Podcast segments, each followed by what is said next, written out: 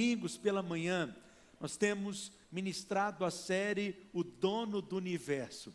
E na realidade, essa série tem sido uma exposição do livro de Gênesis, o primeiro livro da Bíblia, o livro do começo, o livro das origens. Eu considero como um livro-chave em toda a Escritura, porque muitas verdades eternas, poderosas, que nós encontramos em toda a palavra de Deus, princípios espirituais, nós encontraremos a semente dessas verdades aqui no livro de Gênesis. O livro de Gênesis não é um livro que foi escrito para satisfazer nossas curiosidades de história, ciência, arqueologia. A palavra de Deus, a Bíblia, é um livro de vida. O propósito do livro de Gênesis não é diferente, é compartilhar vida.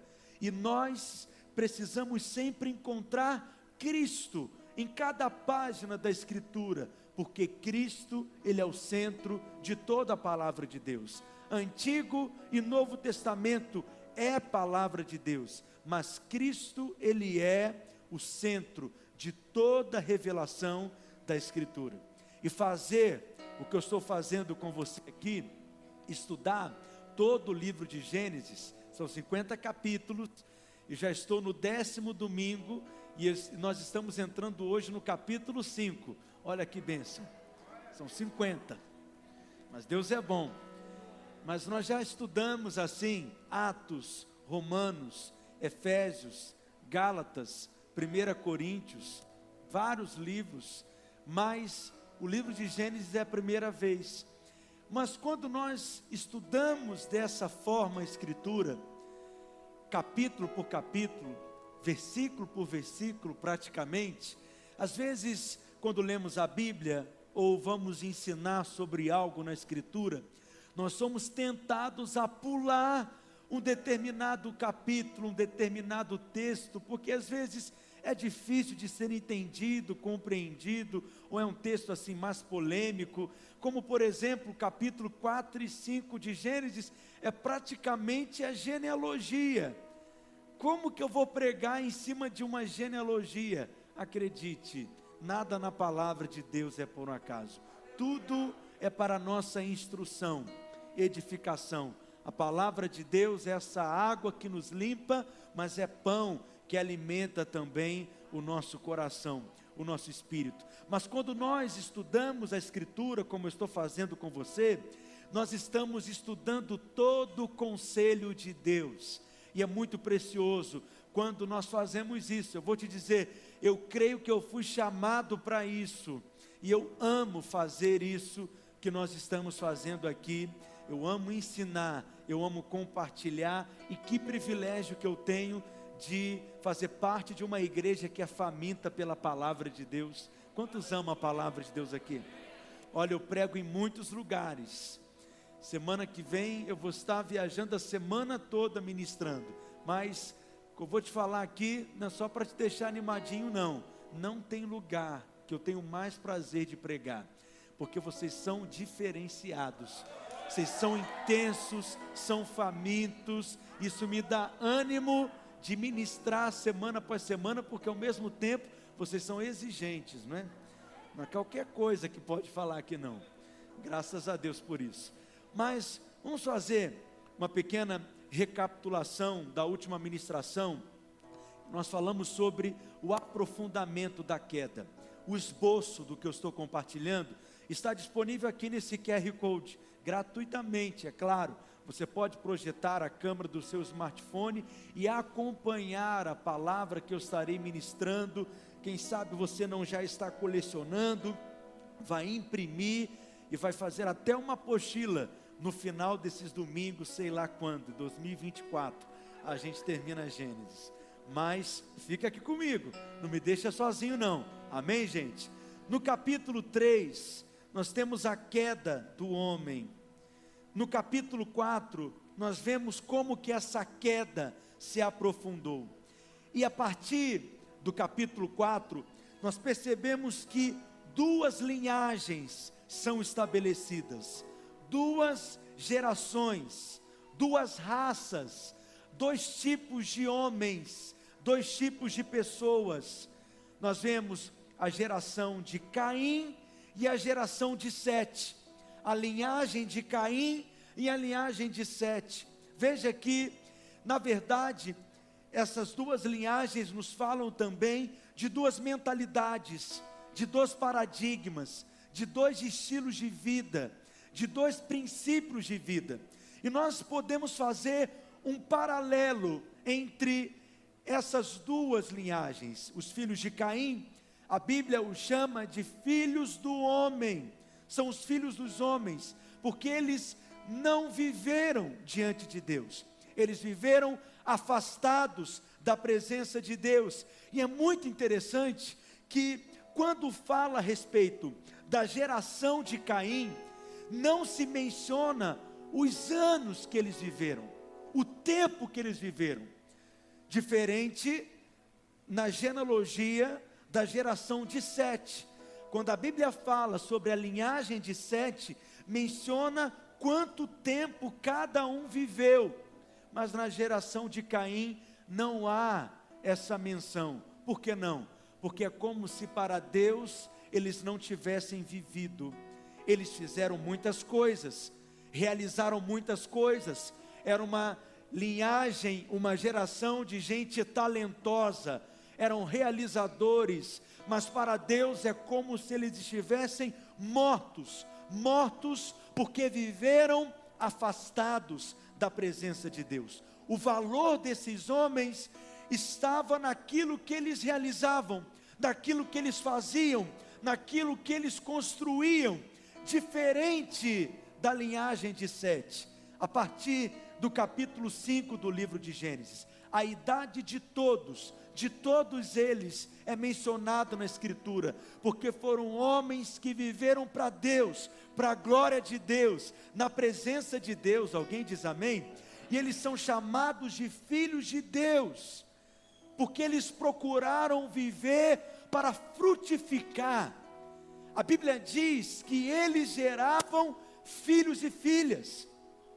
A única coisa que a Bíblia fala a respeito da geração de Sete, da linhagem de Sete, é que eles geraram filhos e filhas.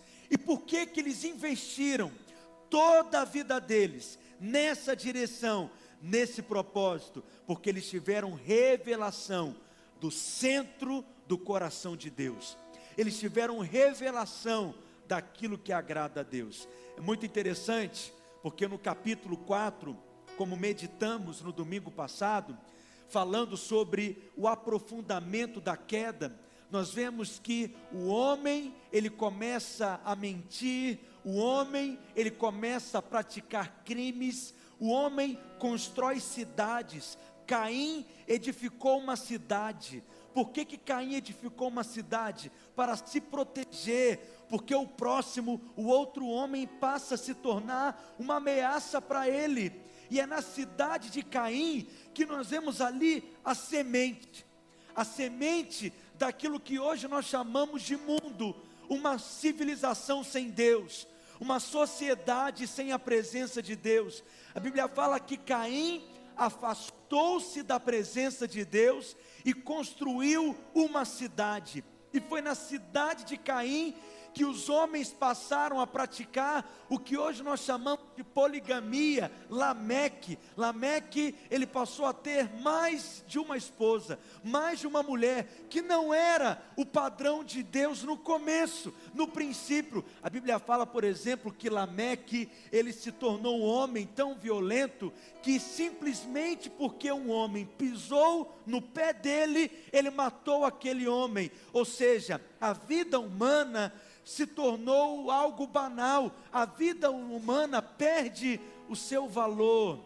Essa é uma sociedade, uma civilização que vive sem Deus, sem a presença de Deus. No capítulo 3, nós temos o relato da queda, a primeira queda. No capítulo 4, nós temos o aprofundamento dessa queda. Mas veja, há muitas semelhanças nesses dias da geração de Caim e seus descendentes há muitas semelhanças com o que a Bíblia fala dos dias de Sete, dos dias de Noé, por exemplo, com os nossos dias hoje. Jesus mesmo falou sobre isso nos evangelhos como um sinal profético. Diga comigo, sinal profético. Se você for comigo lá em Mateus, no capítulo 24, e ler comigo o verso 37, pois assim como foi nos dias de Noé, Jesus está dizendo, também será a vinda do filho do homem. Jesus está dizendo que esse é um sinal para nós, um sinal a respeito da vinda de Cristo, um sinal a respeito do arrebatamento da igreja. Vamos ler todos juntos. Pois assim como foi, eu quero te ouvir mais forte, para os irmãos lá de Sete Lagoas conseguir te ouvir. Pois assim como foi nos dias de Noé, também será a vinda do Filho do Homem, e nós vivemos nesse tempo. Então, quando nós meditamos na palavra de Deus, quando nós estudamos esses capítulos da palavra de Deus, nós podemos enxergar coisas que acontecem nos nossos dias, no nosso tempo, e nós queremos vencer essa era. Mas se nós queremos vencer essa era, nós precisamos andar como esses homens andaram. Precisamos praticar aquilo que aqueles homens praticaram. Eles venceram o mundo deles nos seus dias. Eles venceram a era em que eles viveram. Se nós queremos ser homens e mulheres que venceram essa era, precisamos andar como esses homens andaram. Então, dentre todos os tipos de homens, eu sei que a Bíblia menciona aqui Abel, talvez Abel seja esse mais importante, porque ele foi o primeiro a vencer a sua era. O fato de Deus ter aceitado Abel, aceitado a oferta de Abel, veja, Abel é a primeira menção de um homem que foi aceito por Deus. É a primeira menção de um homem que foi aceito diante de Deus. Ele experimentou a graça de Deus. Adão foi expulso do jardim, mas a Bíblia diz que Abel, seu filho, ele foi aceito por Deus. Adão tinha sido expulso, mas agora um homem está sendo aceito, experimentando da bondade de Deus. Por quê? Porque ele não adorou a Deus com base no seu conceito natural, na sua justiça própria, ele não serviu a Deus com base no seu conceito natural. Abel ele ofereceu a Deus aquilo que Deus queria receber dele. Ele não fez como Caim, tentando estar diante de Deus, baseado no seu merecimento, no fruto do seu esforço, no fruto do seu bom comportamento, como resultado do seu bom trabalho, e é por isso que um caminho é estabelecido aqui. Não há como nós nos aproximarmos diante de Deus sem sangue. A Bíblia fala sobre o caminho de Caim. O caminho de Caim são aqueles que querem se achegar diante de Deus confiados em alguma justiça própria, em algum merecimento. Mas Abel, ele percorreu o caminho de Deus. Abel havia entendido esse princípio que sem derramamento de sangue não há remissão de pecados. Quando nós estamos na presença de Deus, diante de Deus, só é possível você estar na presença de Deus de duas maneiras: ou você não tem pecado, ou você não tem nenhum pecado, ou você se aproxima confiando no sangue. Como é impossível para nós não pecarmos, nós não somos impecáveis, nós precisamos confiar e aplicar a nossa fé, a nossa confiança no sangue do Cordeiro. Bíblia fala que o sangue de Abel falava algo, o sangue de Abel clamava a respeito de algo, mas se o sangue de Abel clama e para Deus possui algum valor, o autor de Hebreus diz que o sangue de Jesus, ele fala coisas superiores ao que fala o sangue de Abel. O sangue de Abel clama por justiça, mas o sangue de Jesus, ele clama por perdão. Pai, perdoa-lhes, porque eles não sabem o que fazem. Agora, o que, que significa o nome Abel? Eu amo isso porque, como eu disse para você, na palavra de Deus nada é por um acaso. Nome de lugares na palavra de Deus, nome de pessoas, possuem um significado espiritual. E o nome Abel, você que está notando, significa sopro, algo que é breve, como um sopro, como uma bolha de sabão. A vida do homem, ela é assim, ela é passageira. Abel, ele percebeu a futilidade da vida, ele percebeu a futilidade das suas próprias obras, ele percebeu que ele não poderia jamais ser aceito por Deus, estar diante de Deus, confiando nas suas próprias obras e na sua justiça própria. Por isso, então, ele resolveu adorar a Deus na maneira de Deus. Então, aqueles que possuem o seu coração voltado para Deus, inclinado para Deus, aonde estão esses aqui nessa manhã? Eles não estão focados na sua própria habilidade, na sua própria obediência, na sua própria performance, eles estão olhando para Cristo, porque Cristo hoje é o nosso representante. Diga eu estou em Cristo. Diga eu estou guardado em Cristo, enxertado em Cristo. Amém, meus irmãos. Eu sei que muitos querem agradar a Deus por meio da religião. A religião é baseada na obra do homem, naquilo que o homem faz. Toda religião possui esse paradigma, ensinar ao homem aquilo que o homem tem que fazer para ser aceito por Deus, para ser agradável a Deus, para ser abençoado por Deus. Toda religião é assim, baseada em uma troca, em uma barganha.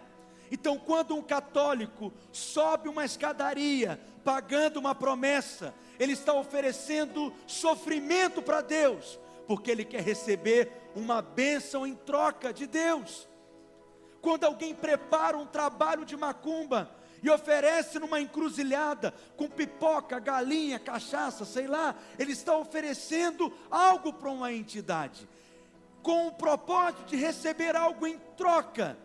Quando alguém prepara uma sopa e vai distribuir para uma população de rua, eles estão fazendo caridade porque querem receber algo em troca, algum benefício em troca, alguma bênção em troca. Quando um muçulmano amarra uma bomba na cintura e vai explodir uma cidade, ele está querendo receber algo em troca, ele também está fazendo uma troca, ele quer receber 70 virgens em troca. Quando um crente evangélico, protestante, pentecostólico, dos últimos dias, aleluia, que não compreendeu o que é o cristianismo, mas vive apenas uma religião, ele também vive com base nessa troca se relacionam com Deus como se Deus tivesse aberto um balcão para negócios, fazendo trocas. Se você quer a bênção, dê o dízimo. A bênção não veio, dê 15%. Não chegou ainda a bênção, dê 30%. O milagre não veio, dê o seu Isaac. E aí os crentes têm que ter um estoque de Isaac em casa. Abraão tinha só um Isaac para oferecer. Você tem que ter no mínimo 30 tudo esta campanha pede Isaac, exige Isaac, sacrifica Isaac. Deixa eu te contar algo aqui. Cristianismo não é uma religião. Cristianismo não é uma troca. Toda religião ensina o que o homem tem que fazer para ser aceito por Deus. Mas o cristianismo, ele mostra aquilo que Deus fez para o homem, para o homem que não merece receber nada. Toda religião é o homem se esforçando para ser abençoado.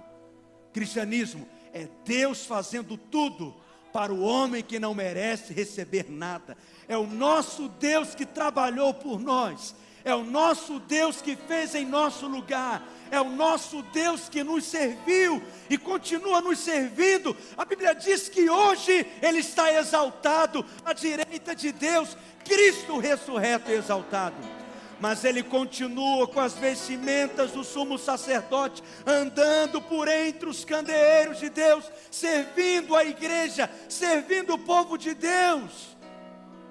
Eu sei que nós queremos servir a Deus, mas foi o nosso Deus que nos serviu e se entregou e continua nos servindo até hoje. Essa é a boa nova do Evangelho, essa é a boa notícia. Se o homem fosse possível para ele fazer alguma coisa para ser aceito por Deus, Cristo não precisava ter vindo.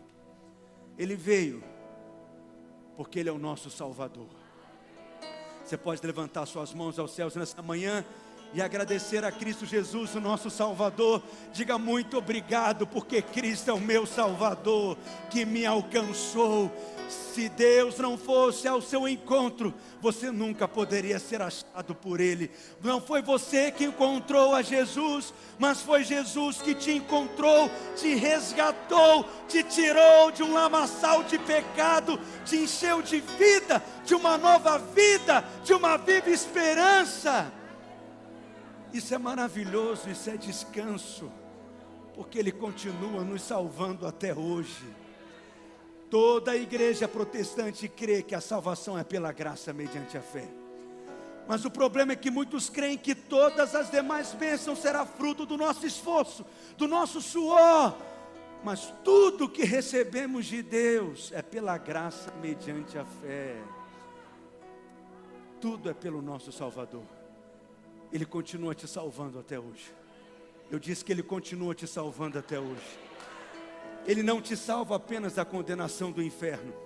Ele te salva de um casamento ruim, Ele te salva de uma enfermidade, Ele te salva de uma vida financeira quebrada, Ele te salva de relacionamento desgastado com seus filhos, Ele te salva da frustração, Ele te salva da depressão, Cristo te salva da angústia, Cristo te salva da ofensa, Cristo te salva da amargura, Cristo te salva da falta de perdão tudo que você precisa levantar as suas mãos e dizer: Eu preciso de um Salvador. Graças a Deus por Cristo Jesus, o meu Salvador. Diga amém, diga aleluia. E foi por isso que Abel agradou a Deus. Oh glória. E se nós queremos vencer, como Abel venceu, nós precisamos andar pelo caminho de Abel. Como eu disse para você, no capítulo 4 de Gênesis, ali está cheio de homens que fizeram coisas, que realizaram coisas. Mas no capítulo 5, a linhagem de Sete, os descendentes de Sete, se diz apenas duas coisas a respeito desses homens. Quantas coisas? Quantas coisas? Diga, eles viveram e geraram. Diga comigo, viveram e geraram. Fale forte para o seu vizinho, diga: eles viveram e geraram. Os homens da geração de Caim realizaram. Gênesis 4:17 fala que Caim constrói uma cidade. Para construir uma cidade exige muito talento, exige muita habilidade, mas não apenas isso, Bíblia fala que Lameque introduziu a poligamia, mas a Bíblia diz que ele foi o pai dos que habitavam em tendas. Exige habilidade, talento. E nessa geração, todos eles são pais, mas são pais de algo. Pais de algo que realizaram, que construíram. A ênfase não estão nos filhos. A ênfase está na habilidade. Eles são pais, mas são pais de um trabalho, são pais de uma obra, são pais de uma realização, A Bíblia fala que Jubal foi o pai dos que tocavam harpa. A Bíblia diz que Zilá é o pai de todos aqueles que trabalhavam com bronze, que fabricaram armas. Então é gente muito habilidosa. São pessoas que hoje são valorizadas. Seriam capa de revista, estariam entre os notáveis, estariam entre os reconhecidos, entre os admirados, estariam entre aqueles que possuem mais seguidores, estariam certamente bombando nas redes sociais, porque hoje as pessoas valorizam os realizadores, mas o valor deles estava unicamente nisso, e não se menciona o tempo que eles viveram, porque não viveram para Deus. Os dias que nós não vivemos para Deus, para a glória de Deus, na presença de Deus, não são contados por Ele. Não faça da vida cristã algo parecido com isso. Eu não quero ser conhecido como um pastor que edificou uma mega igreja, aonde na cidade de Belo Horizonte tinha 20 prédios, 25 prédios, 50 prédios como esse. Não quero ser conhecido assim. Quero ser conhecido como alguém que gerou filhos para Deus. Filhos serão a nossa recompensa. Os filhos são a nossa coroa. É por isso que no capítulo 5 você vai encontrar a geração de Adão por meio de Sete. E a respeito da geração de Sete, não se menciona nada que eles fizeram, se diz apenas que eles geraram filhos e viveram. E não é isso que nós fazemos hoje. Vivemos em função dos filhos que o Pai nos dá. Vivemos em função de edificar, de instruir, de direcionar os filhos que o Pai nos dá. Tanto filhos naturais, como filhos espirituais. Na antiga criação, a ordem de Deus para o homem, para que o homem fosse um instrumento de Deus, era crescer e se multiplicar, serem fecundos, se espalharem. Essa era a ordem de Deus na antiga criação. Na nova criação, Jesus é o cabeça da nova criação. E na nova criação, nós permanecemos gerando. Só que agora Deus não está procurando por filhos naturais simplesmente, mas Ele está procurando por filhos espirituais. Diga para o seu vizinho: filhos é o que conta para Deus. Diga filhos é o que Deus quer. Diga Deus quer. Diga Deus deseja que você gere filhos. Então é muito mais do que uma estrutura. Nós estamos falando de gente, de pessoas.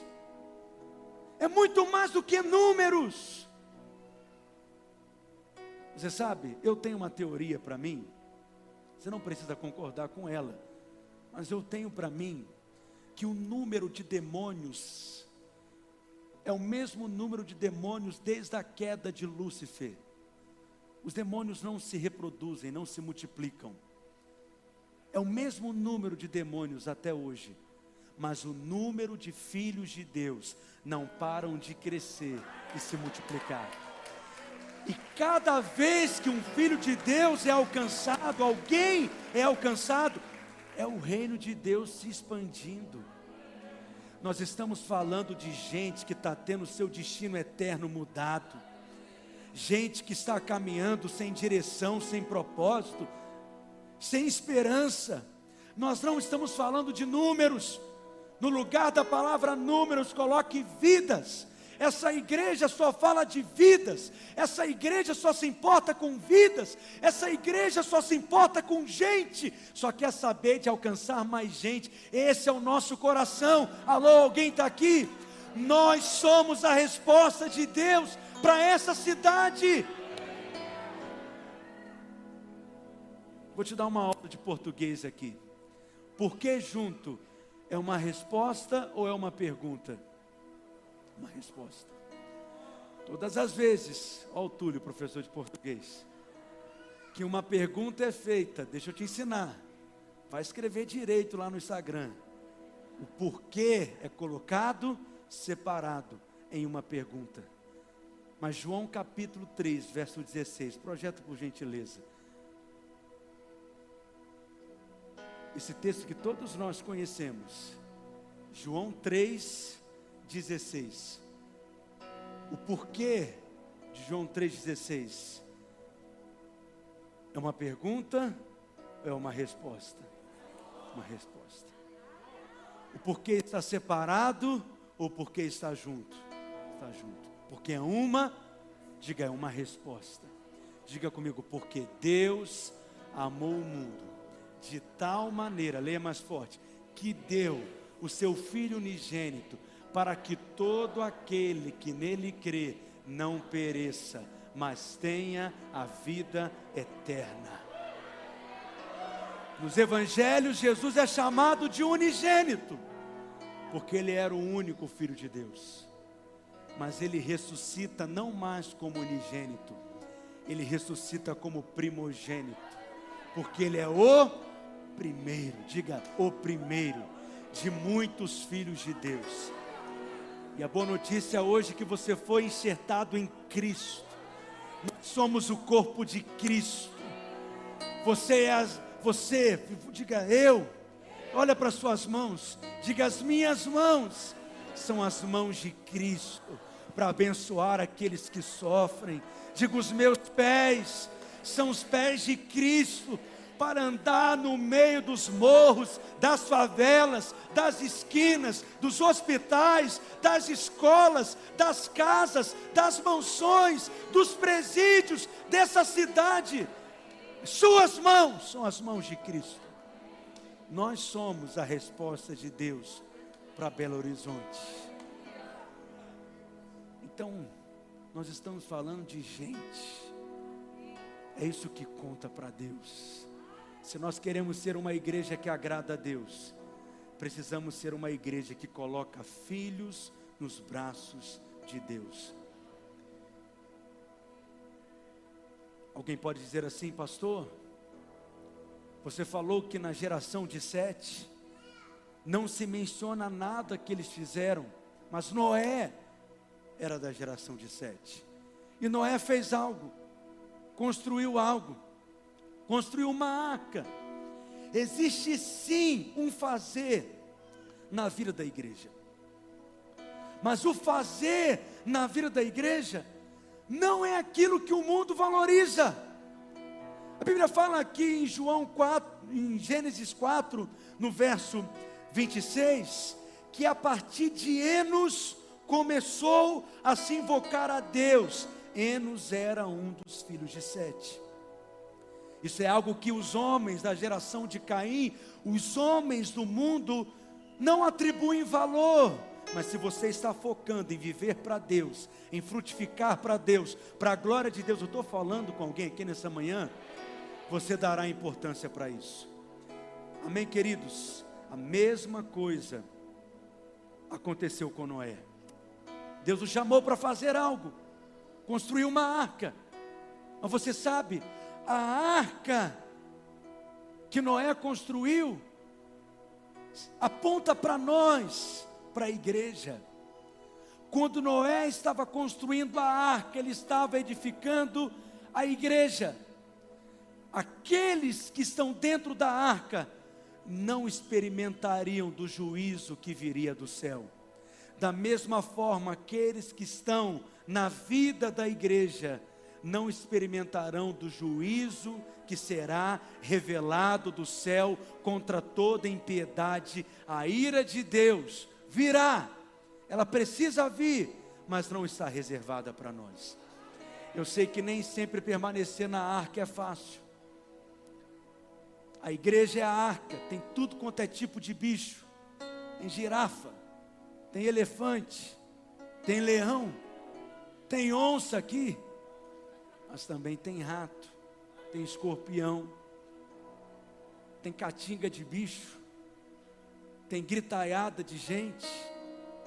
Nem sempre permanecer na vida da igreja é fácil, mas é melhor estar guardado na arca do que experimentar do dilúvio e da ira de Deus que será revelada do céu. Diga para o seu vizinho: aqueles que estão na arca estão guardados. O trabalho de Noé é o mesmo trabalho que o nosso: edificar a arca, edificar uma casa para Deus. Os homens valorizavam cidades, armas, instrumentos, entretenimento, mas uma arca. O trabalho de Noé não foi zombado. Da mesma, aliás, o trabalho de Noé foi zombado, desprezado, diminuíram. Da mesma forma, diminui o nosso trabalho hoje, quando nós nos envolvemos e semeamos a nossa vida na edificação da casa de Deus. Mas nós somos aqueles que foram chamados para gerar.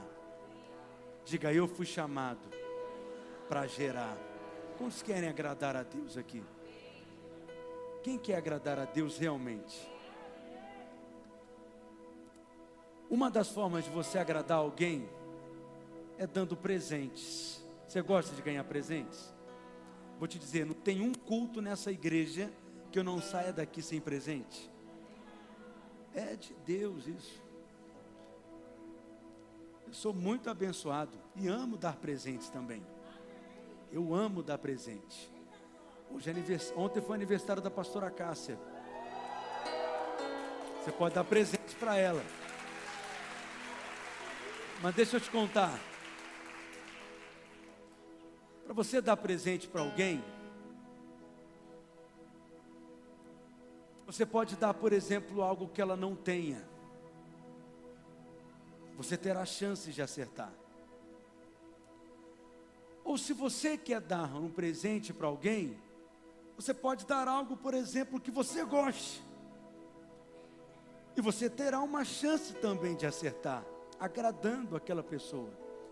Mas se você quer mesmo agradar alguém, presenteando alguém, descubra aquilo que é o seu desejo mais íntimo, mais profundo, aquilo que está no centro do seu coração. Eu sei que nós queremos agradar a Deus, mas às vezes queremos agradar a Deus simplesmente fazendo coisas. Mas se queremos agradar a Deus, precisamos saber aquilo que está no centro, diga no centro do coração de Deus. Imagine uma pessoa que queria muito agradar a Deus, honestamente, sinceramente, ela dedicou a vida dela para isso, agradar a Deus. Então ela teve uma bela ideia, uma grande ideia, ela resolveu fazer um bolo de chocolate para Deus e ela dedica toda a sua vida em função disso, desse propósito. Eu vou fazer o melhor bolo de chocolate para Deus. Então ela pesquisa as melhores receitas, ela vai em busca dos melhores ingredientes. Toda a vida dela é em função desse propósito. Eu quero agradar a Deus fazendo o melhor bolo de chocolate para Deus, até que chega o grande dia o glorioso dia em que ela é recebida na presença de Deus, esse dia de glória. E Deus percebe que ela tem algo nas mãos, abre um sorriso enorme para ela e pergunta assim: Filho, mas o que que você tem nas mãos? E ele responde assim: Você não vai acreditar, pai. Eu fiz um bolo de chocolate para o Senhor. E Deus coça assim a cabeça eu sei que na nossa teologia é pecado não gostar de chocolate. Mas na minha história, Deus coça a cabeça e pensa, mas não te contaram que eu não gosto de bolo de chocolate? Eu gosto de bolo de banana, de aipim. Eu gosto de bolo de laranja. Eu gosto de bolo de bolo. Tem bolo que é de bolo, né? Você pergunta, qual que é o sabor? É bolo de bolo. Dá para Gabriel, que Gabriel gosta de bolo de chocolate. Não te dá uma gastura isso? Olha para mim. Alguém que dedicou a vida inteira para fazer algo para Deus. E quando chega no grande momento, ela não deu aquilo que Deus queria. Ela fez com sinceridade. Preste atenção. O critério não é o que nós queremos. O critério é o que Deus quer. Ele que é o Senhor, não somos nós. Talvez você corre o risco de viver a sua vida inteira fazendo apenas um bolo de chocolate para Deus. Se você quer agradar a Deus, você precisa descobrir o que Deus mais deseja. O que está no centro do coração de Deus. Sabe o que está no centro do coração de Deus? As primeiras palavras de Deus para o homem. Primeira vez que Deus direciona a sua palavra para o homem. Gênesis 1, 26. Seja fecundo, Adão. Multiplique se espalhe, enche a terra. Em outras palavras, toda a criação parou, os anjos pararam, eu imagino, para ouvir o que, que Deus falará pela primeira vez para esse ser que Ele criou, segundo a sua imagem e semelhança, o homem. E as primeiras palavras de Deus para o homem são essas: seja fecundo, multiplique, se espalhe, enche a terra. Em outras palavras, gere filhos para mim. Deus resolveu começar tudo de novo, no próximo domingo eu vou falar sobre Noé. Após o dilúvio, quando Deus começa tudo de novo através da casa de Noé, seus filhos, quais são as primeiras palavras de Deus para Noé? Seja fecundo, Noé multiplique-se, se espalhe, Noé, enche a terra. Só que os homens resolveram contrariar o coração de Deus e construir uma torre, para que não precisassem ser espalhados pela terra, uma torre cujo topo chegaria até o céu e eles ficariam conhecidos, o nome deles seriam nomes famosos porque a glória dos homens está naquilo que eles fazem e não naquilo que eles geram. Deus então resolve começar tudo de novo, através de um homem chamado Abraão. E quando Deus chama Abraão, o que que Deus diz a Abraão? De ti farei uma grande nação. Em outras palavras, Deus está dizendo para Abraão: gere filhos.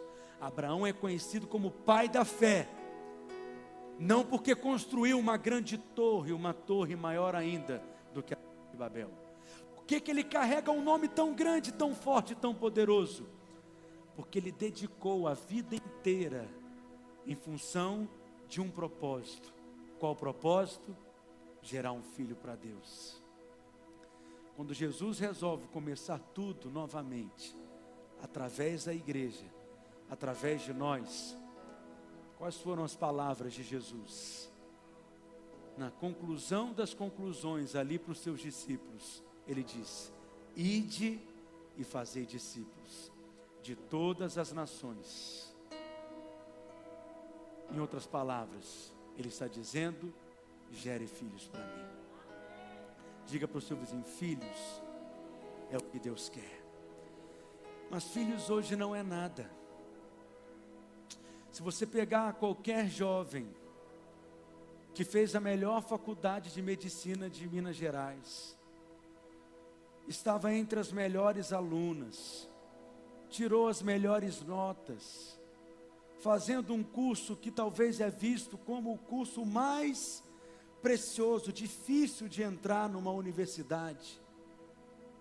E de repente ela se casa e ela tem filhos e ela, por escolha dela, resolve se dedicar ao filho, para investir naquele filho. Certamente ela vai ouvir de muitas pessoas próximas dela: Você é louca. Como que abandona uma carreira em função de filhos? Como que abandona uma formação como essa em função de filhos? Porque hoje, filhos não é nada. Deixa eu te dizer, seus filhos serão a sua recompensa, sua coroa. Sei que as pessoas falam muito sobre o mundo que deixaremos para os nossos filhos, mas a minha pergunta para você nessa manhã é outra: filhos você está deixando para esse mundo?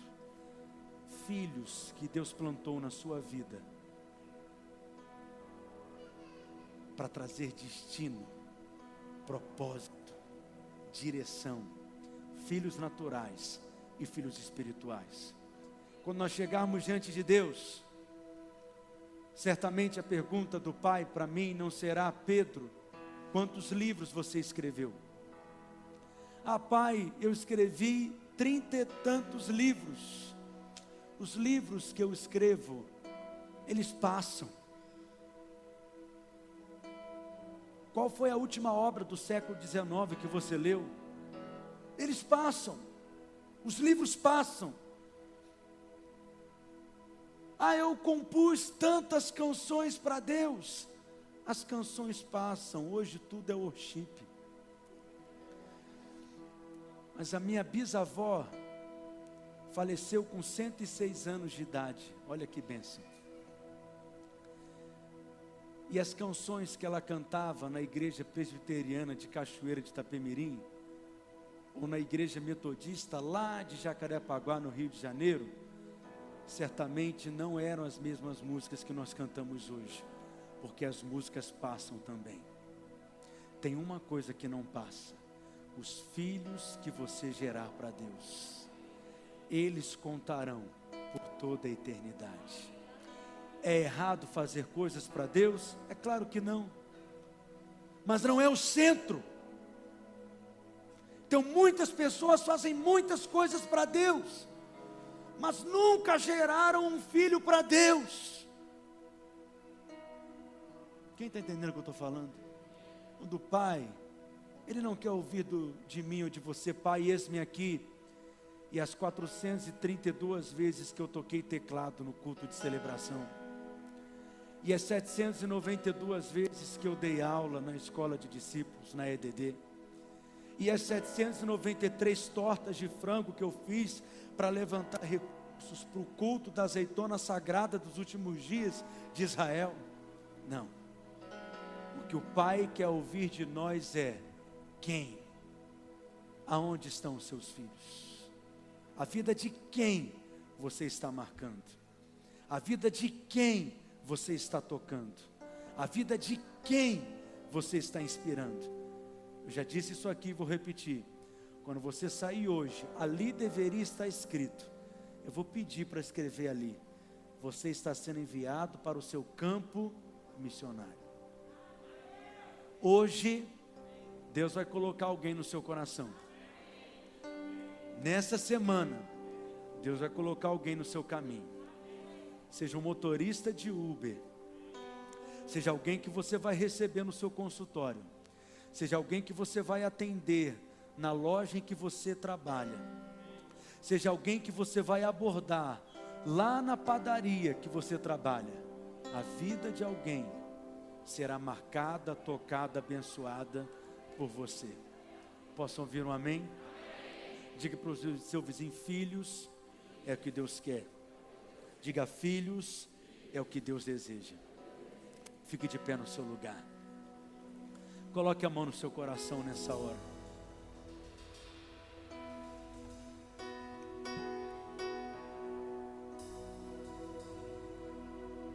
Pai, nós sabemos que filho, filhos, é o que o Senhor deseja de nós é o que o Senhor está atrás. Queremos dar ao Senhor, não porque o Senhor não tenha, é porque cremos que o Senhor não tem o tanto que o Senhor gostaria de ter. É por isso que o Senhor diz: Filho meu, dá-me o teu coração. Nós queremos entregar corações no teu coração. Queremos colocar corações nas tuas mãos queremos gerar filhos para o Senhor. Aquilo que fazemos na vida, aquilo que construímos, realizamos, tem muito pouco valor. mas os filhos que nós geramos levaremos para a eternidade. São a nossa coroa, são a nossa recompensa, a nossa herança, o nosso galardão. Pai, nos dê coração para isso, nos dê coração para isso, para não vivermos uma vida voltada em função de nós mesmos, mas para enxergarmos aqueles que o Senhor quer tocar através de nós, que o Senhor quer abraçar através de nós, que o Senhor quer ministrar através de nós, nos dê essa sensibilidade, essa clareza, essa percepção, nos dê esse coração, em nome de Jesus, em nome de Jesus, diga amém, diga amém, filhos queridos, seus filhos são como um jardim. Qual é o lucro que um jardineiro tem com o jardim? Nenhum. Jardim é diferente de uma lavoura. O lavrador na lavoura, ele quer saber quanto que a soja vai render, quanto que está a safra, quanto que ele vai poder extrair de lucro naquela lavoura, naquela plantação. O jardim não. O jardim é algo que você só investe. O jardim é algo que você só dá. Sua casa é o seu jardim. Sua esposa é o seu jardim. Seu marido é o seu jardim. Seus filhos são ali o seu jardim. Sua célula é o seu jardim. Seus discípulos, seus filhos espirituais. Essa igreja é um jardim. Que tipo de jardineiro você será? Alguém que poda, que abafa, que impede o crescimento, que impede o potencial, que impede de crescer? Ou você é um jardineiro que levanta, que semeia, que rega, que protege das pragas, que aduba, que guarda? Mas, pastor, o que que eu receberei em troca desse jardim? A única coisa que o jardineiro tem com o jardim é ter a satisfação e a alegria quando ele consegue contemplar o fruto e o resultado do seu investimento. Nós somos chamados para investir em pessoas. Não tem a ver com coisas, tem a ver com pessoas. Nós somos chamados para investir em gente. Em gente pessoas que também nem sempre caminharão conosco. Eu sei, nós não estamos prontos para sermos deixados. Nós não estamos prontos para sermos abandonados. Ninguém, eu não estou pronto para ser deixado, é muito difícil ser deixado. Mas nós precisamos entender que nós estamos investindo em gente. Não tem a ver com uma estrutura, não tem a ver com uma organização, tem a ver com gente que vai tocar em gente, que vai abençoar a gente. Amém? Essa semana eu atendi uma pessoa. E eu lembro que eu contei uma história para ela que ocorreu comigo há anos, alguns anos atrás. Uma jovem da nossa igreja. Hoje ela é uma pastora entre nós. Eu lembro que ela namorava um outro rapaz de uma outra igreja, da Assembleia de Deus. Um dia ela me procurou querendo ir para a Assembleia de Deus com um rapaz. Aí eu fiquei assim com o meu coração bem apertado. A gente não está pronto para ser deixado. Mas eu sabia no meu coração que não era a melhor decisão. Mas você sabe, nós não somos donos das pessoas e as pessoas são livres. Posso ouvir um amém? Discipulado não é para tirar a autonomia, não é para manipular, não é para controlar. Para ajudar a pessoa a crescer e tomar decisões e fazer escolhas. Esse é o propósito do discipulado. Nós não fazemos discípulos para nós mesmos, fazemos discípulos para Jesus. O discipulado tem muitos riscos, mas o que nos guarda é entender que o centro do discipulado é Cristo nós somos apenas uma placa no meio de uma estrada apontando para Cristo. Cristo é o alvo, Cristo é o centro, Cristo é o sentido, tudo tem a ver com Cristo. Queremos formar Cristo na vida das pessoas. Amém? E eu lembro que eu disse assim para ela: Olha, você pode ir, e você vai em paz e vai debaixo de bênção. Mas eu quero te dizer que você é filha. Então, sua cama vai continuar no quarto, seu ursinho vai continuar em cima da cama, o seu porta-retrato nós não vamos tirar da casa, sua escova de dente vai permanecer no banheiro, porque você é filha, essa é sua casa, e eu sei que você vai voltar. Vou te dizer que ela nem foi, mas existem filhos que vão. Mas existem filhos que também retornam. Mas existem filhos que vão porque cresceram, amadureceram, vão formar a sua própria família, e nós entendemos isso também. Mas tudo que nós fazemos, fazemos para Deus, e ninguém nos deve nada, porque foi para Deus que nós fazemos, e é por Ele que nós seremos recompensados. Quero te dizer, esse é um ano de obras maiores. Deus te dará filhos espirituais. As pessoas que Ele tem plantado na sua vida, que Ele tem colocado na sua história, não são por um acaso. Deus quer marcar pessoas através de você. Deus quer que você entre em lugares, em casas. Você vai andar pelas ruas dessa cidade e você vai entender que você é luz nesse mundo você é um luzeiro no meio do breu dessa cidade. Nós somos essa resposta. Você alcançará pessoas que eu nunca alcançarei. Você falará com pessoas que eu nunca falarei. Você pisará em lugares que eu nunca pisarei.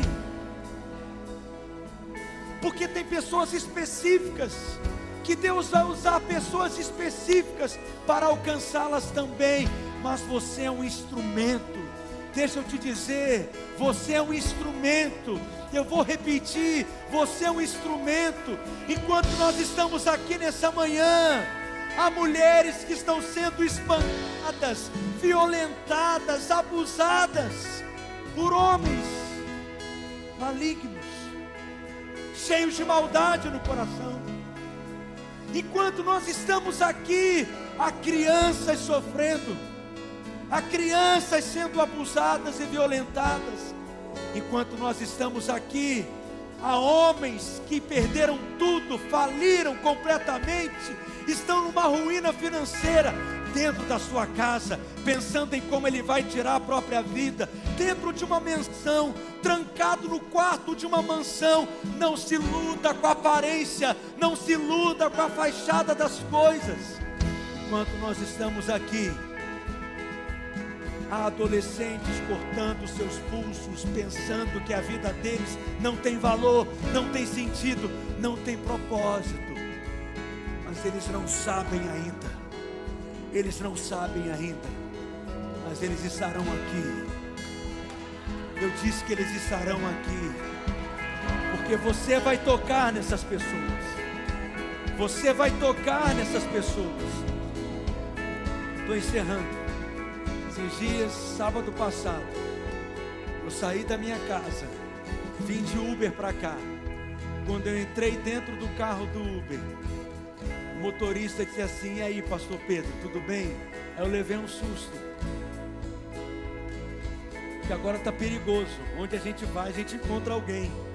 Tem gente que eu falo assim, aí tudo bem, a pessoa dá paz do Senhor, percebo que é crente, eu qual que é a sua igreja? Ela responde, a sua, pastor desfaça.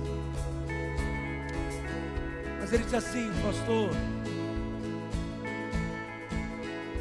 eu quero te agradecer, porque a minha história foi completamente transformada. Eu servia na Ubanda, minha vida estava completamente destruída, sem sentido. No último batismo, eu estava sendo batizado lá na igreja Eu já estou concluindo o modo de maturidade na escola de discípulos. Eu casei com a minha esposa nesse tempo, nosso casamento é outro, a nossa vida é outra, foi transformada. No último batismo, nós batizamos 119 pessoas. O Diego era uma delas. Não tem a ver com números, tem a ver com gente, tem a ver com vidas. É para isso que eu quero investir a minha vida: saquear o inferno, povoar o céu, treinar pessoas, investir pessoas, edificar pessoas, levantar pessoas, enviá-las, enviá-las para essa cidade, enviá-las para as nações, enviá-las para o seu trabalho, sua escola, sua universidade. É você que Deus está levantando. Foi para um tempo como esse que você foi chamado. Esse é o tempo da nossa oportunidade. Ao sair por aquela porta, você está sendo enviado para o seu campo missionário. Então esteja bem atento. Deus fará santas conexões. E Deus vai te usar como instrumento dele. Posso ouvir um amém? Então consagre mais uma vez suas mãos a Jesus. Consagre sua boca, seus olhos, seus talentos, seus dons, suas habilidades, seus pés, sua boca, seus ouvidos. Deus vai te dar o dom para ouvir pessoas, o dom para ouvir a dor das pessoas. Consagre sua boca, Ele vai colocar a palavra da esperança, a palavra do Evangelho. As palavras que saírem da sua boca serão cheias de graça para construir e não destruir, para levantar e edificar, em nome de Jesus.